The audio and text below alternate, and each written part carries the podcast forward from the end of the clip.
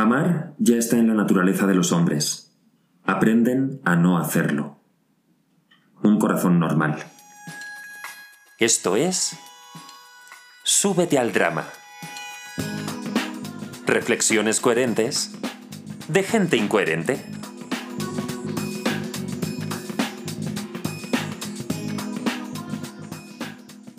Hola, hola, ¿qué tal? ¿Cómo estás? Bienvenida, bienvenido, bienvenide. Esto es Súbete al Drama, una producción de pausa dramática. Yo soy Oscar Piñero, encantado de que una semana más sigas ahí del otro lado escuchándonos.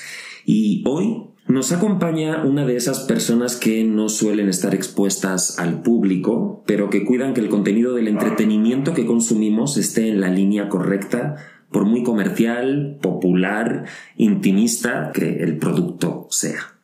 Él es experto en formatos de entretenimiento y ficción, con más de 12 años dedicados al desarrollo y escritura de programas de televisión para toda Latinoamérica, además de haber participado en unas 20 horas de teatro como dramaturgo y o director, algunos títulos en su currículum son La Sopa, Chumel con Chumel, Los Polinesios el Show, Quiero volverme supernova o Bule Bule el Show, que se encuentra actualmente en la cartelera teatral de la Ciudad de México.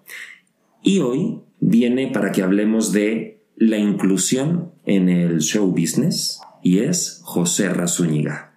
José Ra, hola, hola, hola. Me encanta que ya, creo que esa parte de más de 12 años ya tendría que actualizarla, porque más de 12 años ya pueden ser como entre 12 y vaya, entre 12 y 30 ya ni para qué. Entonces ahorita que lo dijiste dije, creo que me estoy chiflando ya con el... Con el... Te estoy quitando años. No, no, no. Nada más hay que ponernos de acuerdo porque me pasa con mis amigos que digo, si no nos ponemos de acuerdo con la edad, esto ya no cuadra. Entonces luego resulta que fui solo a la escuela, entonces porque ya todo el mundo era más chico. Yo la verdad es que cuando lo anoté dije... Me suena más. Me parece poco, pero bueno, y se, no y se sé. siente muy cuando llegue y cuando uno veremos. los vive se siente como el triple, pues. Pero sí, sí, sí. No, yo asumo mis, mis, mi, mi casi 40 con mucha dignidad y con mucha paciencia, pues. Bendita terapia. Pero bueno, te- ve- venía pensando en el camino justamente sobre la palabra inclusión y creo que creo que tenemos que comenzar, si te parece un poquito como explicando el término y sobre todo creo que hay una palabra que vamos a usar mucho que van de la mano, que- porque aparte yo no soy activista ni experto, simplemente yo era el homosexual de confianza de las productoras. Entonces, cuando uno eres, voy a decirlo así, como el único gay Juan Gabriel en una casa productora o algo, pues te vuelves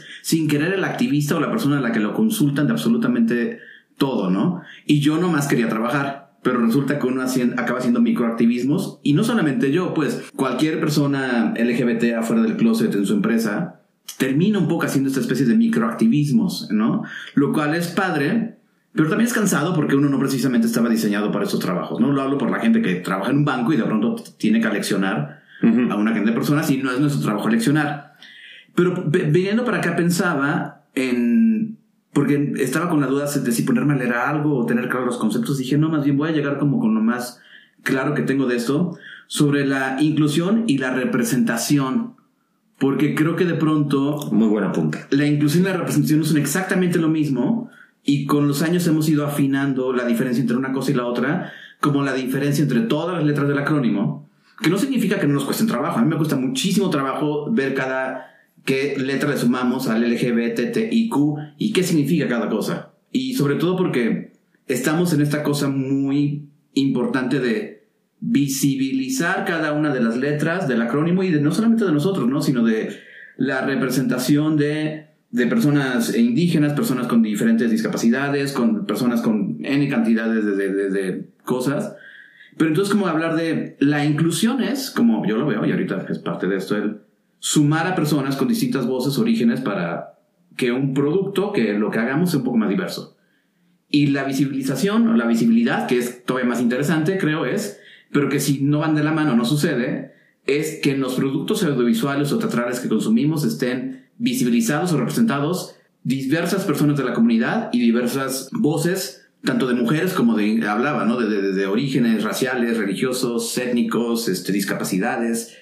Entonces creo que esa es una cosa muy interesante que viene en los medios de comunicación dándose. Extrañamente siento que cae mal. Siento que hay una resistencia ahí. No sé por qué de pronto le cae mal a las personas. Creo que puedo tener una idea. Pero yo creo que si empezamos a partir de justamente el hablar de nuestra obligación como creadores de contenido, de a quién sumamos a la mesa para crear algo y a quién vamos a ver del otro lado de la mesa. O sea, ¿quiénes somos los escritores, productores, creadores que hacemos? Una película, una serie, ¿contra quién vamos a ver representada en una serie o en una, un programa de televisión, no? Entonces, por ahí quería partir. No, sí, sí, estoy totalmente de, estoy totalmente de acuerdo en esa distinción. Y además quiero usar esa distinción también para, por una parte, quienes son desde el lado em, artístico, todos somos artistas, yo considero que todos somos artistas, de un lado y del otro de la mesa, pero del lado de visible, ¿no? De, en cuanto a actores, ¿no? A los actores, cantantes, etcétera. ¿Quiénes son los que van a participar desde este lugar que, que parte la plática? ¿Y quiénes son los personajes que representan la, visibilidad o la representación que se da en los personajes, pero la que hay también internamente, independientemente del personaje que, que vaya a salir? Fíjate, hablamos de un caso muy de moda, ¿no? Yo creo que por los, por los últimos años nos hemos dado cuenta como sentíamos que la televisión en abierto estaba un poco muerta, no nos interesaba, todo el mundo está muy contento en las plataformas. Extrañamente, lo más visto en las plataformas son productos muy conocidos de televisión abierta, como lo era Betty la Fea, como lo era Rebelde, este, y una variación de telenovelas, que luego parece que yo las critico, pero no, Santa Betty la Fea, pero vaya, finalmente Betty la Fea no deja de ser un producto de su tiempo que explicado los tiempos actuales, decirle a alguien, ah, me pasó un día con, con, tenía una serie y después de nuestra serie salía Betty la Fea.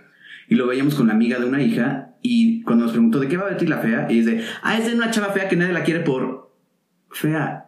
Pero la quieren cuando se vuelve bonita y anda con su jefe que no quiera con ella cuando era fea. Eh, ya suena un poco problemático para estos tiempos, ¿no? Y por el otro lado, sigue siendo un producto altamente consumido y por el otro lado, hoy nos es impensable en cualquier producto televisivo de reality show que no exista una representación LGBT.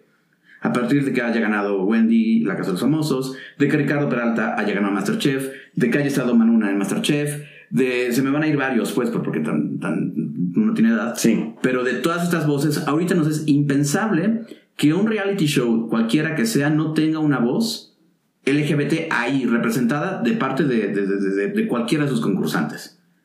Eso también tendríamos que verlo reflejado eh, en, los productos de ficción. Ahora, entre representación e inclusión, te voy a dar un caso que de que aquí podemos partir algo interesante. Estaba yo haciendo una serie de televisión, hice una serie de televisión y hay un personaje que está en silla de ruedas. Y naturalmente uno parte del mundo de castemos actores que uno, que conoce con actores como carrera y, que pueden hacer los personajes que uno considera necesarios. No la persona disponible, sino la persona correcta para un personaje. En algún momento de eh, los socios norteamericanos del formato me dicen, oye, ¿por qué no casteamos a una persona en silla de ruedas para el personaje? Y le dije, me parece fantástico, vamos a hacerlo. Ahora, la idea en el papel es muy bonita y yo apoyo eso siempre. Y dije, van a jalar por ahí, ¿qué implica esto? Implica que vamos a tener que adaptar al foro para una persona que habitualmente está en silla de ruedas. Implica que desde el camerino hasta cualquier lugar del set, la persona tiene que llegar por sus propios medios, ¿no? O sea, no va a haber nadie cargándolo. Y que cuando la persona tenga que cambiarse o tenga que cambiarse de ropa rápido, va a necesitar un poquito más de ayuda, porque de por sí los actores necesitan ayuda para cambiarse, porque ahí donde los ven, queridos escuchas, eh, digo, podcast escuchas, estarán un poquito en cambiarse. Esta persona va a necesitar un poquito más de ayuda para hacerlo en el tiempo y velocidad que un producto requiere porque somos apurados, ¿no? Entonces, si no lo saben, la tele te tiene esperando seis horas y de pronto te traen los empujones. Entonces, eso implicaba, cuando lo reduces eso, se reduce a un costo. Entonces, cuando hicimos la matemática, yo le dije, jalamos con esa idea. Esto nos cuesta, les di una cifra, esto nos cuesta este, habilitar todo para que esta persona pueda estar con nosotros. Comiendo, haciendo, o sea, eso es dinero. Esa inclusión o representación porque acabó en representación, porque obviamente dijeron, ay, no, sí nos encanta la idea, pero bueno, si cuesta tanto, si cuesta tanta plata, pues lo vamos pensando para después, ¿no? Hmm. Entonces no es que quieran, pero al final esto cuesta dinero. Y acabó siendo un brillante actor que queremos mucho, pero se volvió una persona que podía llegar caminando al foro, ponerse una silla de ruedas y representar a alguien más. Entonces estamos en este debate de, y fíjate, no estamos hablando de LGBT, estoy hablando de una cosa muy concreta ahorita con una obra de teatro que, quiero hacer, eh, que es este, comedia romántica entre chico que se enamora de chico, uno de los chicos es sordos, es sordo, me di cuenta de la cantidad de cosas que necesitaba para poder trabajar con una persona que no escucha en un espacio como el teatro, en donde para entrar a escena tienes que escuchar cuando entrar. Cosas así de sencillas. O que si necesita algo, tenga alguien ahí a la disposición de poder estar pendiente, ¿no? Y me di cuenta que eso se traducía en dinero.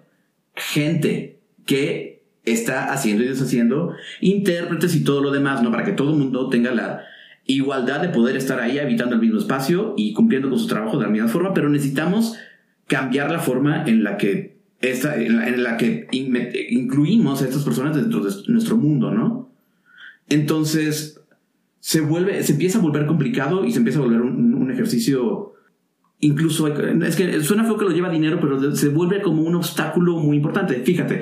Sí, creo que se está entendiendo perfectamente. Otro personaje para esta misma obra, eh, este, queríamos hablar con una chica que también es sorda de nacimiento y eh, las personas con eh, diferentes personas con discapacidades de pronto luego no tienen acceso a una educación temprana, una educación del sistema educativo mexicano o del país que tú quieras, ¿no? Lo cual implica que quedan retrasados en procesos y demás, ¿no? Entonces, esta chica le costaba mucho trabajo leer. Eh, leer, este, porque aparte saben lenguaje de señas mexicano, ¿no? Entonces, no leía bien, lo cual implicaba que por WhatsApp la comunicación era mandarle a una persona que la conocía el mensaje de WhatsApp para que esta persona hiciera un video en lenguaje de señas, se lo mandara a la chica. Entonces éramos cuatro personas mandando unos mensajes para llegar al mismo, al mismo, al, al mismo, tratar de mandar un mensaje sencillo. Y obviamente la persona que me estaba produciendo me decía, esto está siendo muy difícil. Y le digo, sí, pero no podemos descartar a esta persona porque en una obra de, un, programa de comunicación no la podemos descartar por eso. No implica que no sea difícil, no implica que vamos a toparnos con cosas a las que tenemos que toparnos en el momento que lleguemos ahí. Pero entonces se vuelve un, por mi pereza, ¿puedo decir groserías? Por mi hueva, de, ay, qué hueva que le mandes el mensaje a la amiga que lo mande, le voy a enseñar, qué hueva hacer ensayar con ella no, no, no me permite. Le dije, no podemos hacer esto. Dijo, claro. Le digo, pero está siendo difícil, pues va a ser, y va a ser peor. Pero vamos a tratar de hacer esto porque de esto va este ejercicio. Si no, ¿cuándo, no, si no, ¿cuándo lo hacemos? Wow.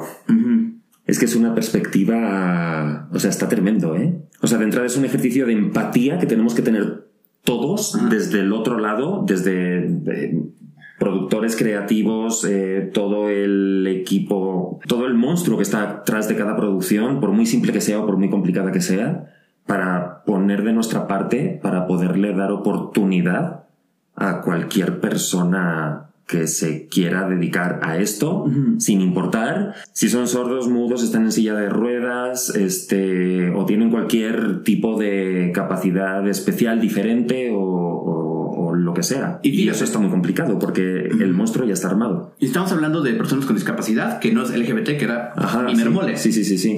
Pero entonces, este, porque ser LGBT no es una discapacidad, luego emocional, pero eso es otro tema.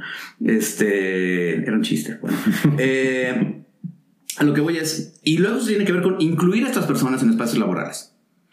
De cómo represento la vida de estas personas en la pantalla, eso es otro tema. Por eso me parece interesante como permitirte cambiar el tema y decir, hablemos un poquito de las dos cosas, porque luego es, por ejemplo, este personaje en silla de ruedas, nunca en toda la serie plantea el por qué estaba en silla de ruedas y nunca hablaba de eso.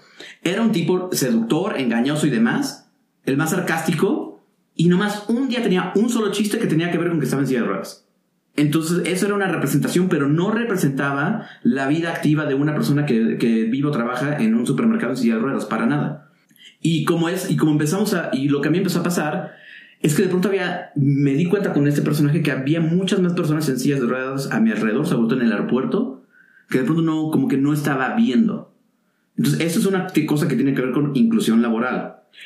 Cómo lo representamos es todavía otra chamba más compleja de yo como escritor y director no me siento capaz de ponerme a escribir sobre la vida de una persona en silla de ruedas. Entonces, es ahí donde la inclusión entra ahí. Si vamos a hacer un tema así, tenemos que juntar a personas que hayan vivido esta experiencia. Por ejemplo, está esta serie gringa que se llama Transparent, que va sobre este papá que en, la tercera edad empieza a transicionar a mujer.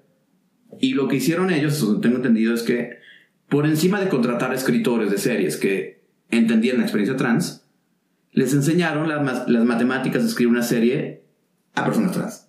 Con consultores que les permitían contar esta historia de una mejor forma, consejos y... Y tú sabes que escribir un guion es mera matemática. O sea, los guiones se escriben en Excel. O sea, tenemos estas cosas de en la página 16 pasa esto, de la página tal a tal tiene que pasar esto. Entonces me pareció muy interesante ese ejercicio de, claro, por ahí tiene que ser un poco la cosa.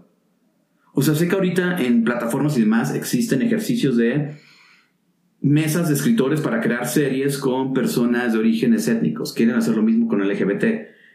Eso es un poquito porque finalmente, y lo digo como una persona de la comunidad, también podemos un poquito jugar este juego con estas personas, porque si bien ellos lo ven como negocio, a mí, mucha gente de la comunidad va a diferir, pero a mí me vale un poquito madres.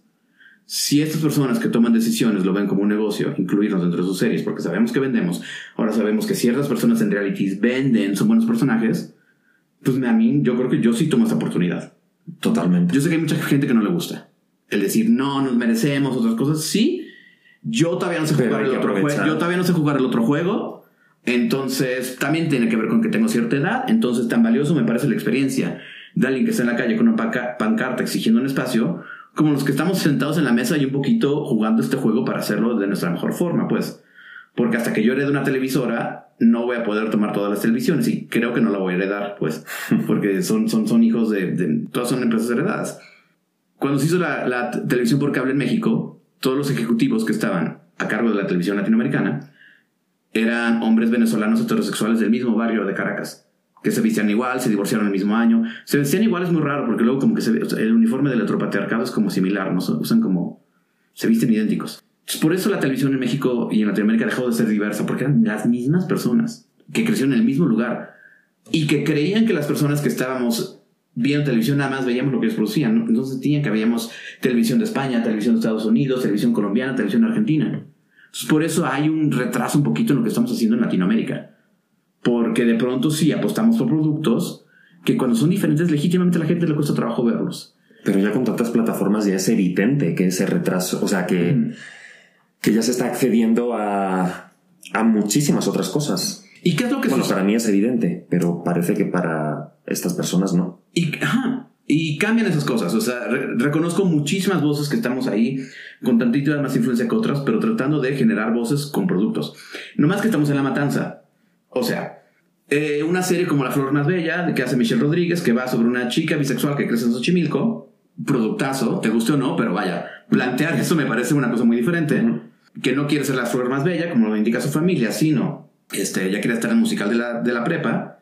La lanzan en el mismo mes que, la- eh, mes que lanzan a Wednesday, que es uno de los productos más grandes de la historia de la televisión hecha en el mundo, que es Wednesday, de la familia Adams, dirigida por Tim Burton. Entonces, esa competencia se vuelve desalmada. Aún así, de pronto pasa series que son diferentes y funcionan. El juego de calamar es lo más visto del mundo, pero bueno, curiosamente le pagan una cuarta parte a los, a los actores y productores y directores de esa serie, aunque sea más visto de lo norteamericano. Eso es otro tema, no tiene que ver con lo que estamos hablando ahorita. Pero eso me parece interesante el cómo yo sé que hay una demanda de diversidad de contenidos a las personas que hacemos esto, pero sí estamos peleando contenedores, una batalla contra este, bombas atómicas. Ok. Ajá. Desalmado, ¿no? Entonces suena, suena, suena Sí. sí, sí, sí, sí. Pero, ¿y, y qué está pasando? O sea, en, en las experiencias que estás teniendo tú con la gente que pone el dinero, bueno, ya hablaste de una y finalmente es como, bueno, a lo mejor para la siguiente, pero si ves un, si hay un algo que se mueve y que, y que se puede comenzar a, cambiar la maquinaria en un futuro próximo para que cualquiera pueda acceder a, a- a participar en cualquier producción, independientemente de cómo sea. Yo sí creo que ahora más, hay mucha más exigencia, incluso por nosotros mismos, de que las personas que estén a cuadro, e- eso, eso es un tema complejo, que es que las personas que estén a cuadro sean lo más parecido a lo que es el personaje. E- Eso sí, ahorita hay una exigencia de... Y un poquito que es por lo que la gente luego cuando se juega al revés le molesta. Y nos metemos en el tema LGBT, que yo sí quiero acotar que yo creo que las letras del acrónimo no estamos igual en la lucha dentro de la representación en los medios. O sea, la experiencia trans con la de los hombres gays es bien diferente. Yo Nada creo que no, no tiene nada que ver una cosa con la otra, ¿no? E incluso yo siempre apoyo que... en- el- el- y ahorita quería clavarme un poquito en cómo de pronto hay una exigencia en- de que todas las personas LGBT que estén dentro de la pantalla tienen que ser LGBT. Lo cual apoyo, pero yo estoy en contra de una sola cosa, que es no podemos aplicarle la misma regla absolutamente todo en productos artísticos. Y ahora voy a explicar por qué. Yo creo que si definitivamente todos queremos, apoyamos que ciertos personajes, voy a hablar de los hombres gays, ¿no? Que los hombres gays en la televisión estén representados por hombres gays, yo apoyo. No hay una sola parte en el proceso de casting de cómo yo puedo verificar esto. Y ahorita hablamos de eso. Porque yo creo que no vale la pena aportar una, una regla. Porque entonces yo sí creo que ahorita que se anunció, por ejemplo, ya el tráiler de la serie Casandro con Gael García Bernal, la única forma de que hubiera existido esta historia es subiendo a alguien como Gael como protagonista de esta historia. Porque si yo llego a decir, voy a hacer Casandro, la serie, ay, a huevo, que una historia, ¿con quién? Con un desconocido, uy, híjole, no va a pasar. ¿Por qué? Porque en una plataforma como Netflix, que es un, este, este, un catálogo de, de cajitas, o sea, tú para vender una serie tienes un, un anuncio de 4x4 donde tienes que poner lo que más puedas ahí para que la gente diga, voy a ver eso. Y no, Casandro no fue, nadie lo, lo, lo financiaría si no tuviera una estrella de ese nivel detrás. Y a ese güey diciendo, yo lo hago. Lo mismo con Poncho Herrera porque va a contar la experiencia de este Nacho de la Torre en el Baile de los 41, porque consiguieron dinero porque estaba Poncho Herrera detrás diciendo, hola, soy el ex RBD y voy a contar esta historia gay. O sea, si no, nadie vería esas historias. Me encantaría, yo quiero llegar al mundo en donde el actor correcto llega para el personaje, pero me parece que el actor correcto es quien lo termina haciendo. Porque también me parece que con Poncho y seguramente Gael van a hacer un excelente trabajo haciendo esto. Pero ese debate de quién debería haberlo hecho lo entiendo y te juro que empatizo. Pero no levantaríamos esos proyectos y no había una y nunca habría una película de la vida de Cassandra si no es porque se mete Gael. No habría una película del baile de los 41 si no se hubiera metido este Poncho y este el compañero eh, Zurita Emiliano, pero es que luego digo malos nombres de los hermanos Zurita. Pero entonces, si no se meten ellos, no se consigue financiamiento, no se hace la película y chingó a su madre contar esta historia que a todos nos interesa. Ahora, supongamos que partimos de la regla que establecemos, por eso digo, yo no, a mí no me gusta hacer reglas porque estas reglas, las reglas se hacen para romperse y en el arte, peor. Entonces yo digo, voy a hacer esta, esta historia sobre esta historia de hombres gays, supongamos, vamos a una cosa muy básica. Y quiero que la hagan hombres gays. Estoy, ¿cómo, ¿Cómo generamos esto? Estoy limitando mi casting únicamente a actores fuera del closet. O que venga quien quiera, pero no hay una sola, lo que decía, no hay una sola forma, en el, un, un lugar en el proceso de casting en donde yo le pueda decir al actor, ¿eres gay? Porque uno, que me importa. Porque dos, cuando yo tengo conversaciones delicadas con, actores, siempre pido que haya una tercera persona presente para que no se malinterprete esto. Muy casual, ¿eh? No en, hola, aquí está el testigo. Sino en plan de, yo no hay forma, y ni que el oscurito vuelta y diga, ¿eres gay? ¿O estás acostado con un güey? Porque no me toca a mí eso. En consecuencia, limitamos la experiencia que los personajes queden solamente para personas fuera del closet. Porque entonces si no implicaría que, que, que, un actor le diga a su manager o al director de casting, solamente actores fuera de closet pueden hacer esto. Esa es la parte que me parece complicada del asunto, pues. No es lo mismo de la experiencia trans, que es una experiencia muy diferente con hombres gays, ¿no? Pero que básicamente hay esta lucha porque eh, los personajes de mujeres trans ya en la parte transicional femenina se han hecho por mujeres trans, lo demás, ¿no? Y es complicadísimo porque luego se buscan estas oportunidades y no ocurre, no están, o no están las personas porque no se las damos, pues no hay una actriz trans con una experiencia relevante, funcional o demás a lo largo de los años, no existe, o sea, no, no se le hemos dado. Eh, ahorita hay una obra que se llama Los Arrepentidos, que es sobre mujeres trans que se arrepienten del proceso, que es interesantísima. Y verla por mujeres trans masculinizándose para hablar de por qué no les funcionó, me parece. Hay una validez tan bonita y legítima en eso que, que por eso digo, es muy diferente a la experiencia gay. Pero, a lo que voy es, la inclusión y la representación nos importa, pero también tenemos que bloquear un poquito como con una unidad el cómo generamos estos espacios, porque si no, se puede volver un, un, muy, hola, soy este tipo que hace estas series y solamente los gays afuera del closet pueden venir a ser parte de esto. Pues no se puede. Creo. De pronto hay alguien que lo haya hecho muy brillantemente, nomás yo soy el torpe que cree que tiene. Porque eh, pi, pi, piénsalo tú del otro lado. ¿Qué, ¿Qué parte del proceso se hace eso? Jamás, o sea, no se puede. No, no, no se puede de ninguna manera. Yo, yo creo en un mundo utópico, o bueno, en mi mundo utópico más bien, porque a lo mejor no es el correcto, el que debería ser, pero yo siento que debería ser medio al revés. Uh -huh. Y me explico. Cualquier papel lo puede interpretar cualquiera. Porque eso es nuestro trabajo, ¿no? Porque ese es nuestro trabajo. Entonces, si hay un colectivo, unos colectivos, unas comunidades que no están obteniendo trabajo por cómo se ven físicamente o por prejuicios innumerables, lo que hay que hacer es romper esa barrera y comenzar a incluirlos uh -huh. para que puedan acceder a cualquier trabajo, en este caso a cualquier personaje. No es que las mujeres trans solamente accedan a papeles trans de mujeres trans, sino ve dando la oportunidad no a mujeres trans, a actrices trans claro. que hacen su casting y que han estudiado y que las hay, que afortunadamente ya comienza a verlas y que hacen su casting y que les das un papel que da igual si es trans o no es trans. En ocasiones eh, el papel sí será de una mujer trans, pero en otras ocasiones Sí. no, será una mujer, que será la protagonista o será la amiga de o será la, o sea, no importa, igual que los cisgénero, este, hacemos cual- todo tipo de papeles, vaya. Por supuesto. Y, lo- y, y entonces lo mismo pues con los hombres gay, o sea, pues un hombre gay o una mujer lesbiana que solamente que lo ideal es que una producción, si todos los personajes son gays, los hagan hombres gays, pues como, pues como por qué, porque ahí nos Como estamos actores, acotando. como actores aburrido, por supuesto. Sí, porque entonces yo estoy, si yo exijo eso, entonces todos los personajes que no sean gays Por supuesto. ya no puedo acceder a ellos, porque yo mismo estoy defendiendo lo contrario. No, y siempre, siempre hago el chiste, ¿no? Eh, De, de, de, de- justamente haciendo una mesa de escritores, tenía otro compañero que es gay, una, una eh, mujer cisgénero heterosexual, y le marqué a este amigo que es heterosexual, y le dije, y como eres la cuota de género del hombre heterosexual, si un día me entero que chupaste un pito, te corro. Pues, o sea, que eso lo hacemos como chiste, pero es como, se empieza a volver problemático, ¿no? Nuestro trabajo, aparte, por los que nos dedicamos a la ficción, es vivir otras cosas que no somos nosotros. Y es lo que lo vuelve interesante.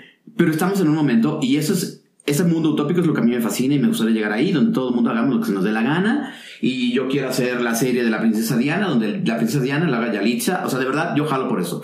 Y hay est- estos goles que uno va metiendo. O sea, tengo una amiga trans que de pronto acabó en un cajero de, de- de un banco, de- acabó como cajera en un anuncio de un banco con Marta de baile. Y es una chica trans. Y nadie se enteró. Y es un micro logro, pero es, son de esas cosas que dices, lo podría hacer, o sea, que necesita una mujer.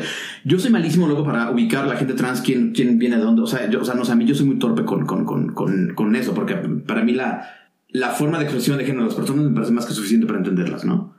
Entiendo, pero está pasando eso que dijiste, que si hay una serie de grupos que están diciendo estamos teniendo oportunidades. Lo cual es cierto. Y todos tenemos amigos gays, actores, tantito más afeminados, que nunca los van a considerar para ciertos personajes que no sean el amigo gay. Entonces, y digo, bueno, pues entonces el amigo gay, pues que se lo haga a un hombre gay, ¿no? Y el, o sea, se- o sea, porque es verdad. Tenemos amigos, tú y yo, que es de estos güeyes no acceden a estos personajes por cómo se ven, porque son este, amanerados, afeminados, y porque es verdad, no van a acceder nunca a otro tipo de personajes. Pues al menos que esto que sí hay para ellos esté ahí. Y la representación es, si voy a hacer una historia, pues de menos contar una historia en donde esos personajes tengan una cosa más digna que ser el amiguito gay que hace chistes. Eso es darle dignidad. Ahorita tengo una obra de teatro que se llama Smiley, que viene de la serie española. Y justamente cuando a mí me llegó el texto dije, me encanta porque esto va de... No va de salir del closet en el patio del colegio.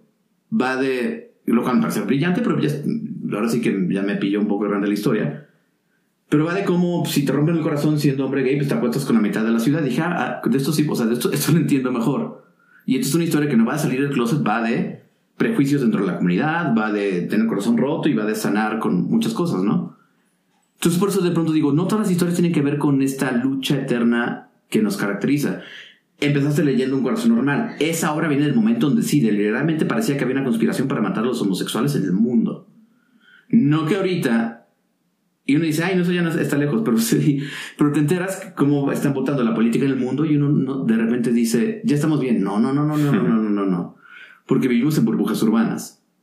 Pero tú, uno ve los resultados de elecciones del mundo y dices, Dios mío, en cualquier momento hay que empezar a cambiarnos de lugar, de espacio, ¿no? Y por eso es algo que me llama mucho la, la- la atención ahorita de lo que pasó, por ejemplo, con Wendy en la Casa de los Famosos, que, que, que vaya, es el tema de moda, perdón que lo saque tema. Pero es que queremos asimilar que la experiencia LGBT, y esa es la trans, tiene que ser igual para todos los demás. Y vivirla, todos la tenemos que vivir igual. Entonces, Wendy era una chica de un contexto que vive una experiencia trans de una forma muy distinta al mundo activista. El mundo activista académico le molesta mucho que Wendy no tuviera los términos correctos para hablar de la experiencia trans, no lo que tú quisieras. Para así eso es como pasan los cambios, pasan de golpe. ¿Y qué es lo bonito del mensaje? Que sí, que cuando convives con una persona diferente a ti, resulta que te cae bien. Y que no es este monstruo que la gente te plantea, ¿no? Y lo mismo es a la hora de, representarnos en las pantallas. Yo sí creo que nosotros, como comunidad artística, actores, directores, sí podemos negarnos a ciertos proyectos y ciertas cosas que dices como, híjole, no estoy cómodo con esto. No estoy cómodo con hacer un personaje de esta forma, no estoy cómodo con un personaje que hace esto. Sí puedo decir, híjole, esto no lo voy a hacer. Y es difícil en un medio donde tampoco hay tanto trabajo, ¿no? Para decir, ay, rechazo tres proyectos. Pero sí podemos decir, no quiero hacer esto. Y eso es darle la oportunidad a, yo no soy la persona correcta para hacer esto. Y no porque no seas capaz de actuarlo, sino porque sí, desgraciadamente, en unos años, cuando estemos grandes, ¿te, acuerdas cuando queríamos esto? Pero sí tenemos que ahorita volver a ver a las personas que sí necesitan cierto apoyo para conseguir trabajo. Vaya. Gente morena en la televisión mexicana es dificilísimo, dificilísimo que pase. O sea, es así de sencillo, ¿no? Gay, moreno, afeminado, dificilísimo. ¿Por qué? Porque si hay una cosa aquí de cómo se, se educaron y que incluso el público lo demanda. Claro, al público le gusta ver gente bonita en la tele. A mí también, o sea, a todos nos gusta ver gente bonita. Este, en la vida y en Instagram, ¿no? Pero claro que luego dices, esta historia se cuenta mejor con alguien que se ve de esta forma. Ajá, o sea, gente bonita, eh, tal y como el concepto que nos quieren vender de gente bonita. Sí, sí, sí. Gente morena es bonita. Salvo que es Tenoch, que es muy guapo. O sea, que Tenoch tiene, bonita. ventaja, Tenoch tiene la ventaja que es guapo y heterosexual, ¿no? Entonces por eso obviamente va a tener mucho trabajo siempre, porque es guapísimo. Entonces dices como, claro, sí, claro que te quieres ver, ¿no? O sea, pero entonces sí, claro, pero este concepto de el mexicano más este, este, de otras tallas y dimensiones, pues sí, es complicado. Y si es afeminado, peor. Y si es machorra, vete tú a saber. Entonces, ¿por dónde está el trabajo por hacer? Pues un poquito como yo diría que al público que tenga paciencia para consumir productos que son un poquito diferentes. ¿Por qué? Porque hasta yo lo hago. Digo, ay, no quiero ver esto. Peor que van a caer en esto, ¿no? Y yo he trabajado toda mi vida en no ser aleccionador. Por eso, pero a mí me, yo me escudo en la bandera de la comedia y que juego que soy tarado. Y no entiendo. Pero porque me encanta que la gente no entienda por dónde va a llegar el golpe. Porque sí sé que la gente ahorita está cansada de la que regañan. Por eso la gente atacaba tanto a la sirenita, porque sentían una cosa ahí como muy compleja. No, pero es que la sirenita no es negra. Pues, por. A mí me vale. Yo te dije, yo quiero ser la princesa Diana con Yalitza. ¿Por qué? Por mis huevos. Pero hay algo que la gente sí le está molestando y no termino de saber qué es. No sé si tú sepas. Eh, este, no, se me pueden ocurrir muchas cosas, pero no sé, yo al final del día, eh, yo soy de la generación de, de Ariel, este, y crecí con Ariel y fue uno de mis primeros referentes Disney. eh, Y yo vi La Sirenita Negra de ahora y me parece una de las mejores películas que he visto en el año. Sí, O sea, es fantástica. es fantástica. O sea, lo de menos es el tono de piel. O sea, ¿qué más da? ¿Qué más da? Es más, Es justo, si te pones a diseccionar la película al final con la cantidad de mensajes que tiene, justo por lo del tono de piel, se hace muchísimo más potente el mensaje Sí. de ser diferentes, pero que al final eh, todos somos uno y debemos de ser empáticos el uno con el otro y vivir en armonía y apoyarnos y etcétera, etcétera. Eh, es una maravilla, es una maravilla de película. No, y a mí me pasó también que también con la edad uno dice como, ay, pues Ariel sí nomás se enamora de él en un segundo. Uno, dos, por la edad yo ya estaba del lado del, del tritón diciendo, niña babosa, ¿qué estás haciendo? ¿No? O sea, porque uno ya está grande y dices, pues no te expongas a estos peligros, ¿no? Pero eso es una cosa de edad. De verdad la vi dije, no puedo creer que yo ya estoy del lado del papá. O sea, yo, yo apoyaría lo que, lo que el papá está haciendo. O sea, yo estoy un poquito más del lado de él, pues, que de ese arrebato juvenil. Pero claro, el amor es eso, pues. Y si, y si uno no se escapa, se escapa con un, un señorcito, pues ¿qué? ¿De qué, ¿De qué va la adolescencia? Tenías preguntas porque siento que Dándole, no, no, no, te no, una no. disculpa. No, no, no, para nada, no te preocupes. No, no, yo eh, eh, mm, siempre quiero que hablemos y demás. Yo tengo preguntas para, si es necesario, encauzar, pero no. De estas, estas entrevistas se trata de, no de entrevistar, sino de, de- de platicar y de reflexionar y de escuchar. Y por todo lo que cuentas, este, o sea, sí hago como esta reflexión, corrígeme si me equivoco, Ujú. parece, puede parecer, por cosas maravillosas que están eh, sucediendo en realities, como por ejemplo lo que comentabas de Wendy, y por ciertos personajes en determinados productos, películas, puede parecer que ya hemos avanzado a, pa- a pasos agigantados, pero no es así. Sí hay un avance, o sea, sí hay un avance, sí hay un respeto, una empatía que hace unos años no había, pero no es lo que parece. O sea, internamente la industria sigue siendo lo que es. En el teatro es donde más claramente se ven estos, estos avances, estas, puestas, estas puertas abiertas, estas luchas, estos reclamos, como siempre ha pasado, pero a nivel televisión y cine sigue habiendo un, un algo ahí que, y que si nos sigue pasando a los hombres gays, pues tú que nos estás escuchando, imagina cómo están las mujeres lesbianas, si pasamos al mundo trans, si saltamos al mundo no binario, que es algo que a la gente todavía le explota la cabeza porque no termina de entender, etcétera, etcétera, etcétera. Y bueno, y, todo lo que contabas al principio, este, poniendo ejemplos de sillas de ruedas, etcétera, que, que es algo que implica un gasto de dinero excesivo que la industria no tiene contemplado y entonces prefieren cerrar esa puerta y bueno, para la próxima ya veremos. Pues así queda un larguísimo camino por recorrer. No, y sobre todo también algo que tenemos que aprender es que este proceso es perfectible. Lo hablas con el teatro. A mí me gusta hacer teatro porque es perfectible y lo puede ir mejorando función a función. Y necesita, o sea, no es que quiera pedirle a, a la gente que tenga paciencia, pero sí necesitamos que tengan tantita paciencia porque es bien difícil generar estos cambios y cada cambio, o sea, me pasó, me pasó en, en, en Supertitlán que Ricardo Peralta y Francisco de la Reguera se daban un beso porque eran pareja. Estamos muy emocionados porque, perdón, esa es una serie que estaba en la televisora de ese señor. Y claro que tenía muchos reclamos en Twitter de necesitamos más, más representación y todo lo demás. Y yo, claro, tienes toda la razón. Por supuesto, voy a trabajar más para que, para que esto que es poquito funcione. Pero me tardé muchísimo que ese beso sucediera. Perdón que lo diga. Si uno, o sea, métete tú ahorita a generar un beso gay en la televisión de, de ese señor, es dificilísimo. Entonces, esos microtriunfos que parecen poca cosa, es obligación de la gente decirnos es poca cosa, queremos más. Sí. Pero también tengan un dejo de bondad para los que nos sentamos en esas salas de juntas y nos dijeron, pero solo un beso. Bueno, tres. Bueno, ándele. Esa, esos son procesos bien largos y es mi chamba aguantarme los comentarios. Pero si hay una cosa que uno diría, no, o sea, como decía al principio, no tienen por qué conocerme lo que hago.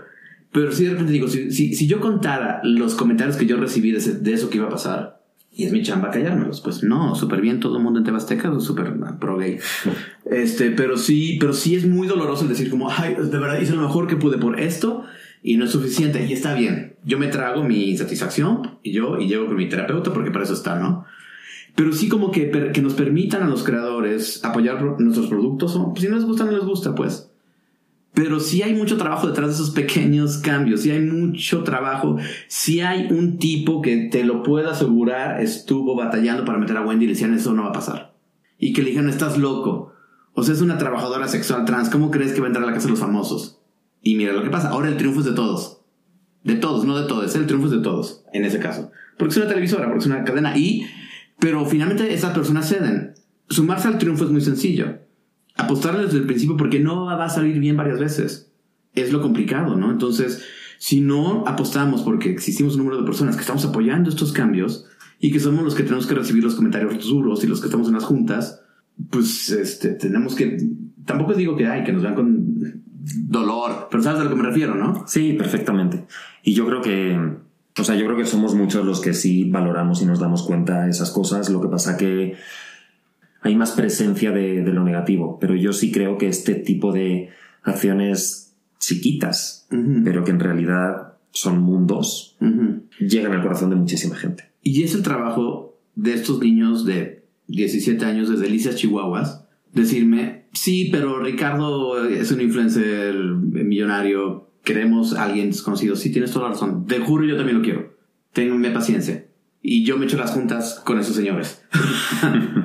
Pero ese, ese, aguante, pero está bien, porque yo sí creo que vamos poquito a poco. O sea, lo de Wendy me entusiasma mucho, lo de Ricardo me entusiasma mucho, lo de Manuna, lo de Lam, o sea, me, me, sí, me, me, me conmueve, me, me, me, te decía, cuando yo empecé a trabajar a los 23 años, pues sí, yo era el gay de la oficina en una productora, ¿no? Que uno cree que la tele, ¿no? Es más diversa, no tanto. Entonces, ver que ahorita están pasando estas cosas, digo, ay, que, o sea, de verdad me, me conmueve, me llena de orgullo, me digo, pues de pronto mi camino puede ser más fácil. No, este, es, este triunfo es este, punto tenemos que pelear por el triunfo que viene. En un reality, en una serie, por el siguiente Heartstopper, tenemos que, alguien que, que, escribir el libro para que José la pueda hacer serie, o sea, de verdad, y que el libro sea un putazo, o sea, tiene que ser, es una serie de pasos muy complicados, porque como hay tanto pelea entre los medios de comunicación y entre las plataformas, pues solamente apuestan a lo seguro.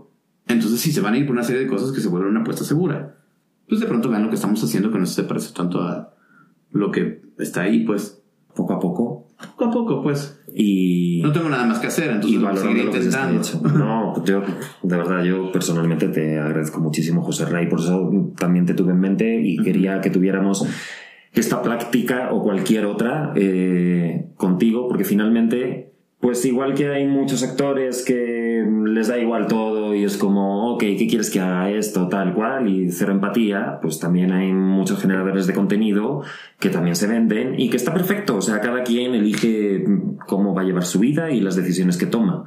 Pero tú eres una persona, bueno, creo que ha quedado claro con, con todo lo que has explicado, que eres consecuente con el lugar en el que estás y con las decisiones que tomas, que son mucho más complejas que el seguir una corriente o un deseo o no. O sea, tienes clara la utopía, el objetivo, pero la realidad, pero lo que conviene y en medio de todo eso se toma una decisión. Todo es mucho más complejo que, que el decir No, cuando pon a gente real o pon a gente no sé qué o pon a gente que sí sea o pon... No, es todo mucho más complejo. Sí, claro, no es que no suceda. Pero... Oye, muchas gracias. Siento que vine a terapia. Entonces, dices a dónde deposito, porque el viernes cancelo mi terapia y le digo, ya estoy agotado, ya no tengo nada más que decir. Yo me siento en terapia también con cada capítulo. Qué bueno, de eso se trata. Oye, voy con las dinámicas de todos los episodios. La primera pregunta que te hago es, eh, como esto es una producción de la marca Pausa Dramática, a todos los invitados les pregunto en qué momento de tu vida tuviste una pausa dramática, tuviste que hacer una pausa dramática. Eh, fíjate que vengo saliendo de la pausa dramática. Uy, bueno, eso es bueno. Eh, cuando, o sea, vengo como, tengo 39 años, pero como que, como, si- como siempre ha sido un adelantado, me di cuenta que la crisis de los 40 me iba a pegar antes. Entonces vengo de un año de mucha terapia y de entender qué significa llegar a cierta edad, cuál es la expectativa de esta edad. Eh, porque obviamente pues, uno siempre ve a la gente cuarentona como muy lejana de uno y entender lo que implica llegar a la mitad de la vida hacia el final. Suena feo, pero es, Es así, cierto. es así. Es, es la mitad del tanque, pero ya no lo voy a recargar y estoy en paz con eso. Yo sé que todo puede pasar en cualquier momento, pero el voltear a ver a mi pareja, mi vida, lo que me dedico, decir, ¿es esto lo que quiero? Y cuestionarlo es, es, es, es, me estaba cargando el payaso. O sea, siempre tuve un hermano mayor que nunca ha sido buen hermano mayor, pero me dijo un día, te va a pasar esto cuando estés llegando a los 40. Entonces, como que vengo saliendo de la pausa dramática de donde no solo reafirmé compromisos con todo lo que me rodea, sino me había tardado en el compromiso conmigo mismo. De sí quiero seguir haciendo esto. No, y sí quiero, y sí me caigo bien, y estoy contento de quién he sido. Entonces vengo saliendo de mi pausa dramática. Pues felicidades. Gracias. Fue un, Yo, yo un aún viaje sigo- en LSD, si a alguien le sirve. yo aún sigo en ella. en, en esa pausa dramática aún sigo. Bien, es- es- es- te juro, se puede. A mí, de verdad, si ustedes controlan psicotrópicos, un día el- las drogas, esas drogas se hicieron por algo, ¿no? Entonces, este, no se metan drogas. Pero hay unas drogas que en el momento correcto te permiten salir de la realidad y decir como, ah, mira, esto es lo que había pasado, me había olvidado de esto, me había olvidado que yo quería hacer esto.